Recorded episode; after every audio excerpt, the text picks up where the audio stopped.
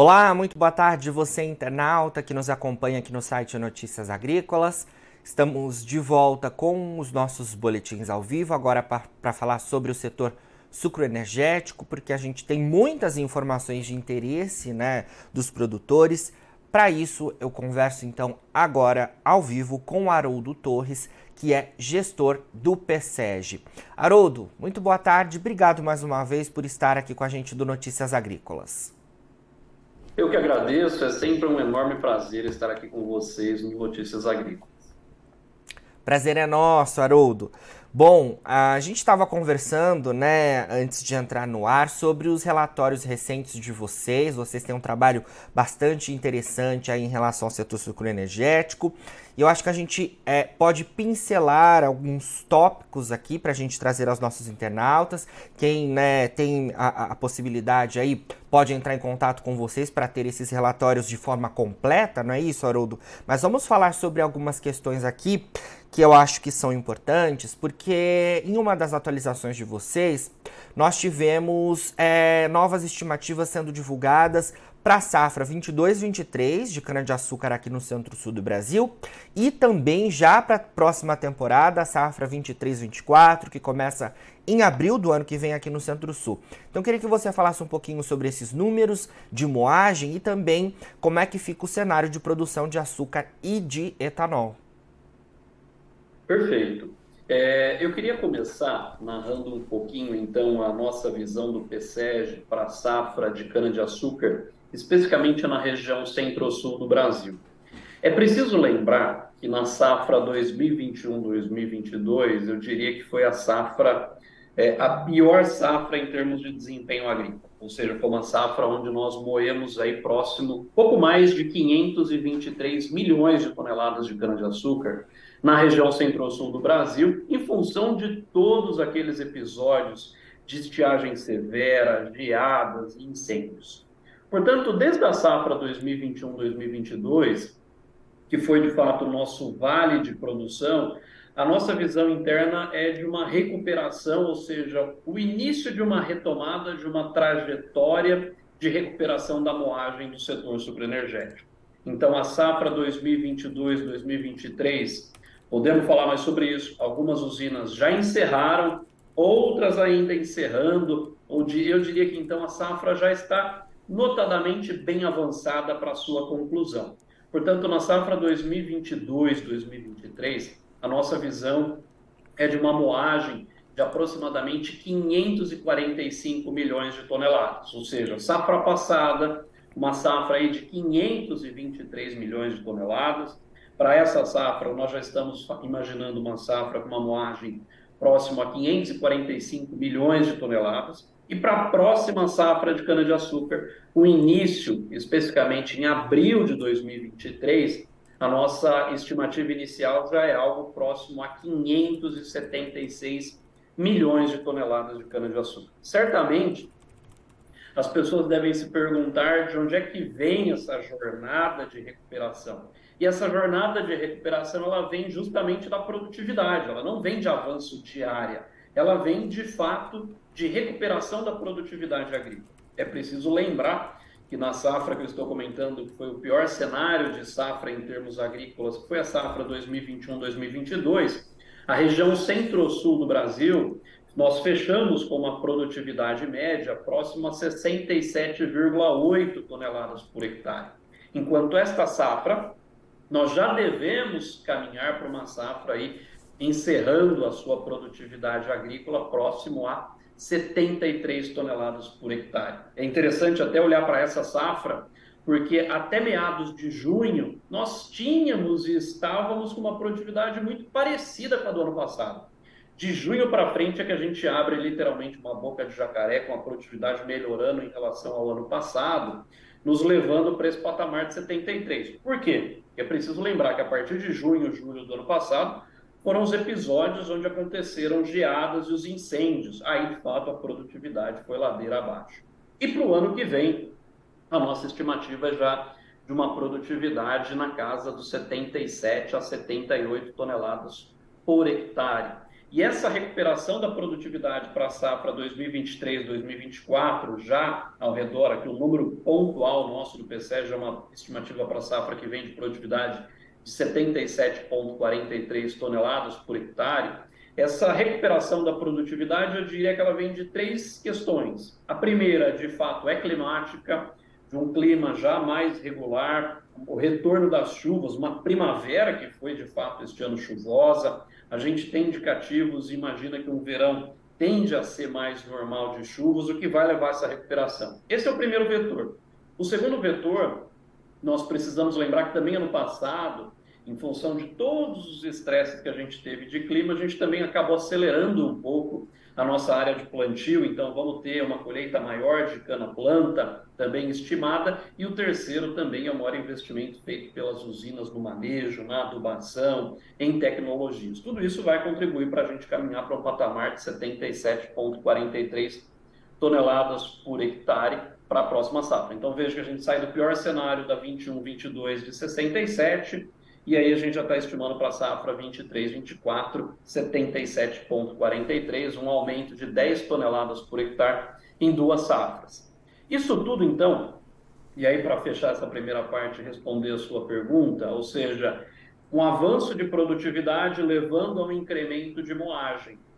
No, nós imaginamos, inclusive, que esse incremento, inclusive, de moagem, vai nos levar a uma produção total de açúcar na região centro-sul para a próxima safra ao redor de 35,47 milhões de toneladas de açúcar.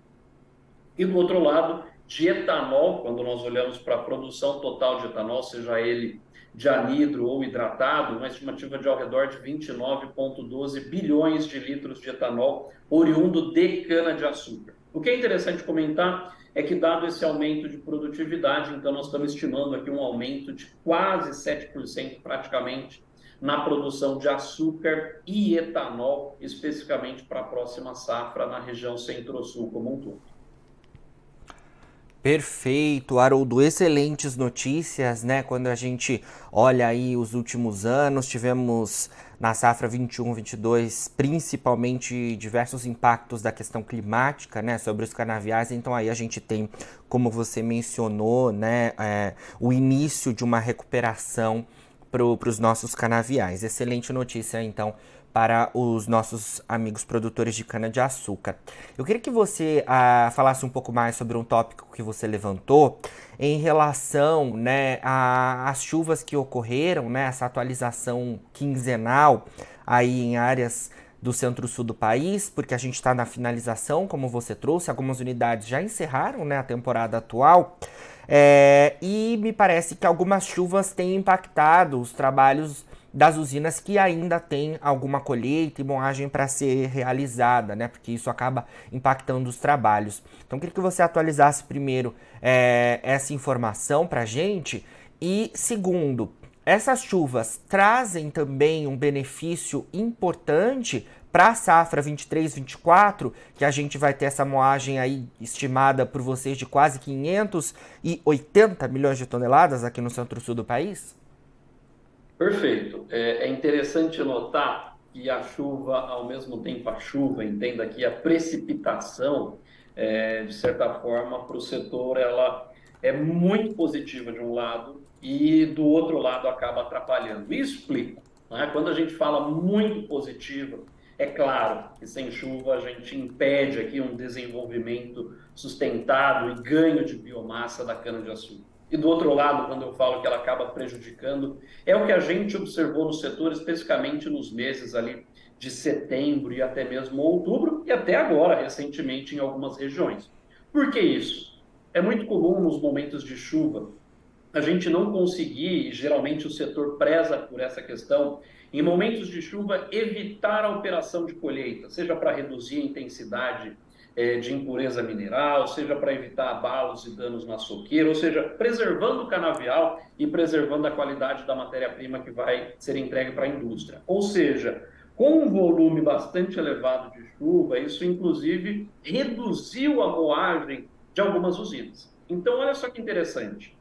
Essa safra, nós começamos a safra 2022-2023 relativamente tarde. Mas por que tarde? Ela começou tarde justamente em função dos episódios de geada que atrasaram o desenvolvimento da planta. Então nós começamos uma safra mais tarde, esperando justamente ganhar é, no desenvolvimento em termos de produtividade das canas. Isso nos trouxe na safra passada uma entre-safra longa. Do outro lado, quando nós olhamos agora, praticamente nós estamos já em dezembro, hoje estamos nessa entrevista aqui 23 de novembro, e algumas usinas ainda não encerraram a sua safra e vão ter dificuldades de encerrar ainda neste ano. Ou seja, isso nos mostra que algumas unidades, pontualmente, não é um episódio generalizado, mas é pontual, algumas unidades pontualmente irão lisar cana. Porque esses episódios de chuva, que é positivo de um lado, como mencionei, porém negativo do outro, esses episódios de chuva reduziram o volume de moagem, reduziram aquilo que nós chamamos de disponibilidade agroindustrial, portanto, vai em algumas regiões ou usinas sobrar um volume de cana para ser processado para o próximo ano, e o que é o que nós chamamos, denominamos no setor de cana bisada. Então, olha que interessante. Essas chuvas elas atrapalharam de um lado a moagem, porém vão impactar a próxima safra do ponto de vista de produtividade. Algumas usinas também vão iniciar a próxima safra mais cedo. Por que mais cedo? Porque nós esperamos de fato ter uma safra maior. Então, se na safra anterior nós tivemos uma entre-safra longa, o que se desenha para esta entre-safra é uma entre-safra muito curta. Veja, usinas encerrando praticamente agora, outras que ainda vão com mais algumas semanas de safra pela frente e ainda vamos retomar mais cedo o próximo ano. Portanto, eu costumo dizer que março vai ser chave para a contabilidade da safra 2022-2023, ou seja, março pode roubar um pouco de cana da safra 2023-2024, mas a grande mensagem é: vamos ter uma entre safra mais curta e este final de safra para algumas usinas do setor sucroenergético foi relativamente mais complicado, principalmente em função daquilo que nós chamamos de disponibilidade agroindustrial. Conseguir efetivamente moer e conseguir finalizar a sua safra. Esse é o grande dilema. Ao mesmo tempo em que a gente reza e torce para chuvas, em alguns momentos a gente torce para que ela não venha e acaba, acabe atrapalhando a operação agrícola e industrial. Com certeza. Haroldo, Vamos falar um pouquinho de preços, porque a gente não consegue ter esse, esse cenário positivo no campo se a gente não tiver boa rentabilidade, os produtores é, conseguindo fazer investimentos, né? Não é o caso dessa temporada, mas em algumas temporadas a gente consegue avançar em área, né? A gente consegue é, ter maior produtividade. É, queria que você falasse um pouco sobre as projeções de vocês para essa temporada e para a próxima também, porque nós tivemos é, recentemente, até é, hoje, a gente não tem esse território sendo retomado lá na Bolsa de Nova York para o açúcar bruto. O patamar de 20 centavos de dólar por libra-peso foi registrado nas últimas semanas. Queria que você falasse um pouquinho sobre isso, como é que ficam as projeções de preços, né? Diante desse patamar sendo retomado, apesar de algumas correções nesses últimos dias, é, e como o produtor consegue, consegue aí se programar, né? E fazer as suas fixações, é, definição de mix também. Perfeito. É interessante comentar que recentemente, inclusive ali próximo do dia 15 de novembro, é, nós tivemos ali o açúcar de fato atingindo uma máxima ali, tentando romper a barreira é, dos 20 centes de dólar por libra-peso, rompeu, né, atingiu ali quase pouco mais de 20,2 centes de dólar por libra-peso. Neste momento, essa alta do açúcar no mercado internacional é, deixou muitas pessoas, é, eu diria que ansiosas por entender este comportamento. Por quê? Nós estamos, tudo indica, uma safra maior no centro-sul do Brasil, é, o mercado global caminhando para um ligeiro superávit, então havia pouco espaço para o açúcar romper efetivamente esta barreira dos 20 centos de dólar por libra-peso. Portanto, esse movimento ele aconteceu na prática em função do, mer do mercado indiano. Na prática, o mercado ele, ele se sustentou nesses preços pela falta de exportações que aconteceu efetivamente na Índia. Então, isso fez com que nós tivéssemos esse movimento E, coincidentemente, além deste movimento do lado do açúcar, foi o momento, está sendo o momento onde o câmbio no Brasil está relativamente estressado em função das discussões sobre a PEC da gastança ou a PEC da transição, como queiram dizer, e isso tem preocupado o mercado em relação às questões sobre a ótica fiscal, levando o câmbio, consequentemente, para uma desvalorização, atingindo aí quase 5,40. Então, eu diria que nas últimas semanas abriu-se uma janela de oportunidades para diversas usinas acelerarem as suas fixações de açúcar para a safra 2023-2024. Então, o primeiro ponto que eu colocaria, e que você bem trouxe na pergunta, é: nas últimas semanas nós aceleramos as nossas fixações, portanto, para a safra 2023-2024. As estimativas de mercado já indicam que o Centro-Sul já tem mais de 50% do volume de açúcar previsto para exportação fixado, mas nós não perdemos tempo e aceleramos essa fixação nas últimas semanas em função desses dois movimentos. Câmbio de um lado em função do cenário fiscal no Brasil e Nova York, no especificamente contrato número 11 em função justamente da falta de exportação da Índia no caso do açúcar. Esse é um primeiro preâmbulo para dizer o seguinte: nós vínhamos inicialmente, é preciso lembrar, que de junho para frente o mercado de etanol praticamente tinha derretido em função das políticas que nós conhecemos do ponto de vista tributário no Brasil. Porém, a partir ali de meados, agora de outubro a novembro, o etanol ele tem caminhado numa trajetória de recuperação dos seus preços, a despeito da própria Petrobras ter eh, não estar praticando ou ter praticamente não ter feito novos reajustes mas a gente tem percebido o preço do etanol conseguindo avanço justamente nesse sentido. Então, a gente passou por um sufoco no meio do ano, vem caminhando agora justamente para uma recuperação do preço do etanol. Na esteira dessa recuperação vem o próprio açúcar, como a gente comentou. Então, acho que a mensagem é para esta safra, a gente deve efetivamente, na nossa visão do PSEG, encerrar com um nível o produtor que está nos acompanhando, a sua linguagem, a sua moeda é a TR, então a nossa visão do PSEG é que a gente deva encerrar a safra 2022-2023 com um preço de ATR na casa de 1,16. Apenas para lembrar, a safra passada nós fechamos o Consecana São Paulo com 1,1792, então a nossa visão é de um preço muito similar ao da safra passada.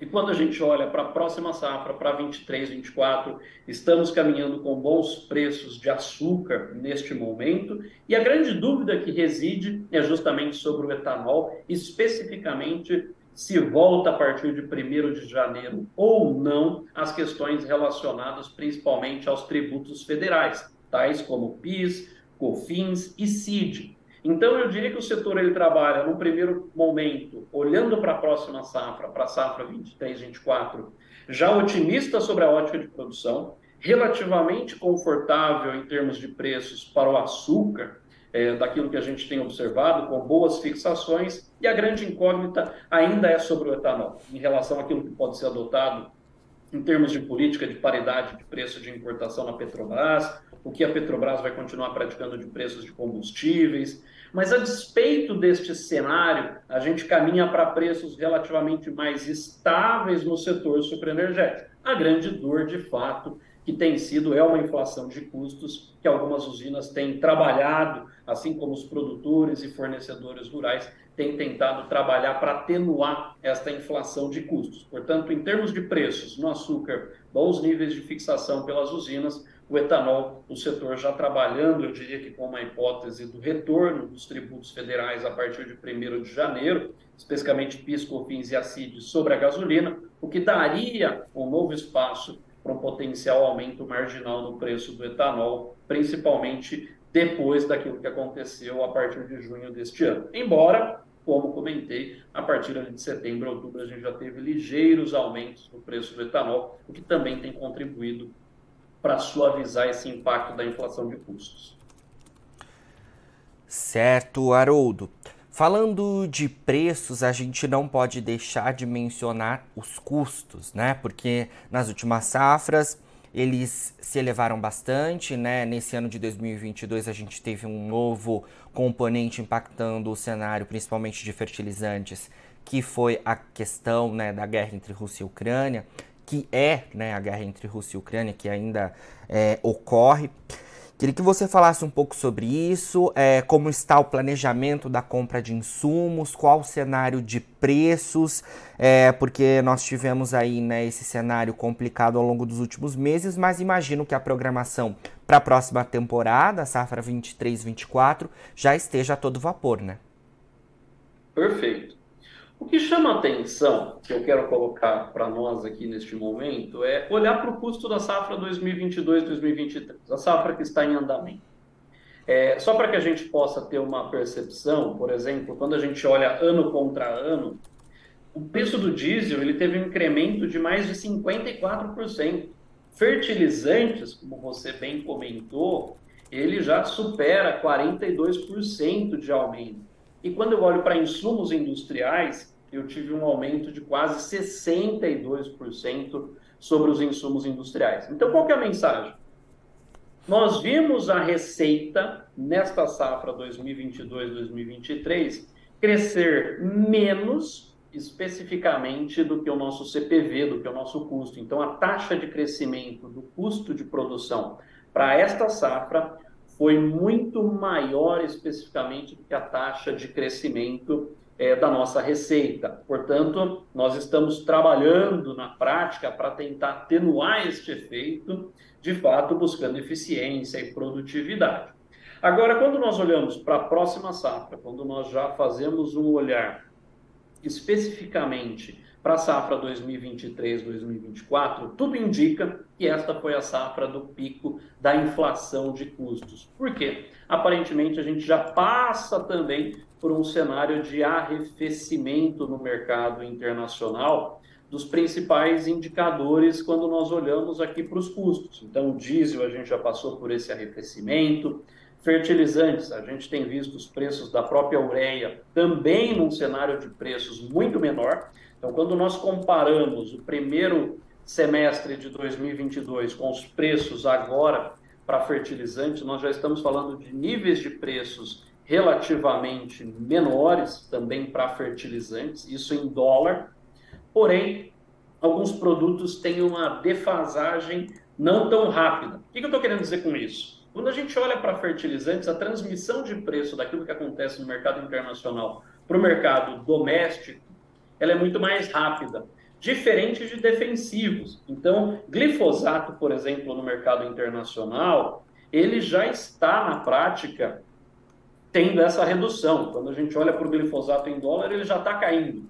Mas o produtor ele não está sentindo isso na compra ainda. Então, tudo indica que mais para os próximos meses isso, esse preço já começa a recuar. Portanto, a mensagem final que eu daria é em termos de insumos, de forma geral, tanto de fertilizantes quanto de defensivos, a gente já começa um arrefecimento de preços, ou seja, um nível de preço menor do que aquele que nós praticamos na safra passada, ou nesta safra especificamente. O que indica que o orçamento realizado para a safra 23-24, que as usinas estão elaborando, os fornecedores estão fazendo neste momento, mostra que a gente vai ter um custo relativamente menor. Porém, quando falo de preço de fertilizante começar a arrefecer, é preciso lembrar que é um preço menor perto do pico que vivenciamos, mas ainda acima da média do patamar histórico observado no próprio setor. Por isso, é que o setor tem buscado oportunidades e alternativas para tentar atenuar esse efeito, seja através da vinhaça localizada,